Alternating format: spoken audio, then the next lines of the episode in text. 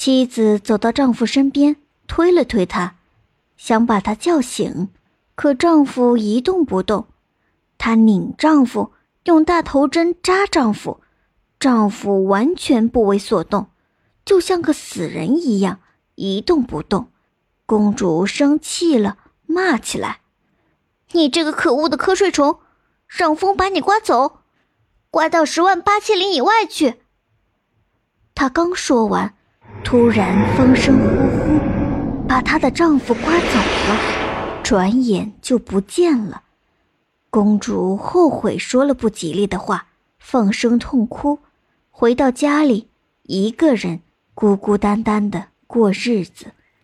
可怜的士兵被刮得很远很远，落在两个大海之间的一块土地上，随便向那边一滚，就会掉进大海里。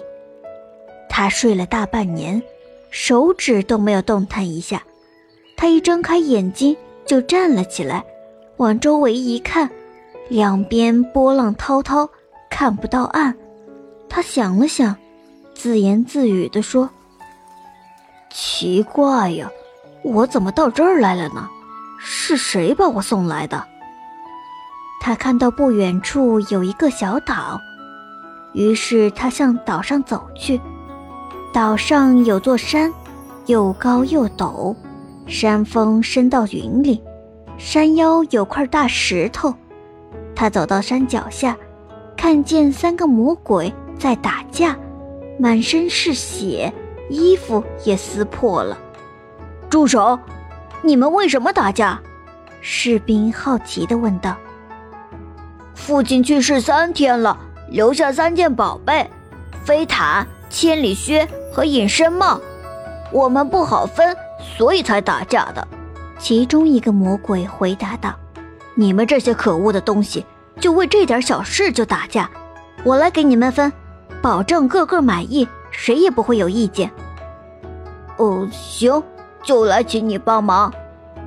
好，现在你们去树林里采树脂，要采好几千斤，每次采购一百斤。就送到这儿来。三个魔鬼去采树脂，采了好几千斤，交给了士兵。现在，你们到地狱去扛一口最大的锅来。魔鬼扛来了一口很大很大的锅，把树脂倒进锅里。士兵点起火烧，树脂开始慢慢融化。他命令鬼把锅抬上山，从山上往下倒。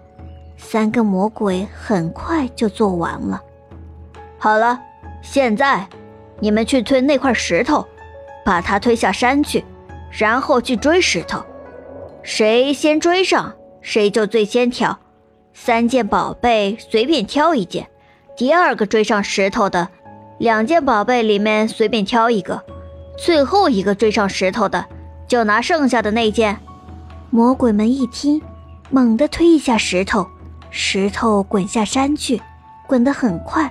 三个魔鬼跑出去追，一个追上了，伸手抓住石头，石头往回滚了一下，把这个魔鬼压在下面，滚进树脂里。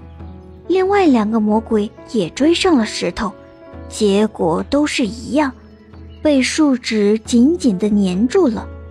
士兵夹起千里靴和隐身帽。坐到了飞毯上，向自己的国家飞去。他飞了一阵，飞到一座小屋前，屋里坐着一个缺牙的老妖婆，年纪很大了。他走进去问妖婆：“老奶奶您好，请您告诉我，怎样才能找到我的妻子呢？她是一位美丽的公主。”不知道啊，亲爱的。我不认识他，你去找我的二姐，要越过几个大海，走很远的路才能找到她。她比我知道的事情要多，也许能指点你一下。于是士兵坐上飞毯，继续飞，飞了很久，又渴又饿，他戴上隐身帽。在一个城市里落下来，走进一间商店，抓了一些想要的东西，坐上飞毯继续飞。他飞到一座小屋面前，走了进去。屋里坐着一个缺牙的老妖婆，年纪很大。你好，老奶奶，请您告诉我哪里能找到我的妻子？她是一位美丽的公主。啊，是我妹妹来让你找我的。哎呀，亲爱的，我也不知道啊。可是我还有一个大姐，我的大姐有可能知道，但是要找到她，得越过几个大海，要走很远的路。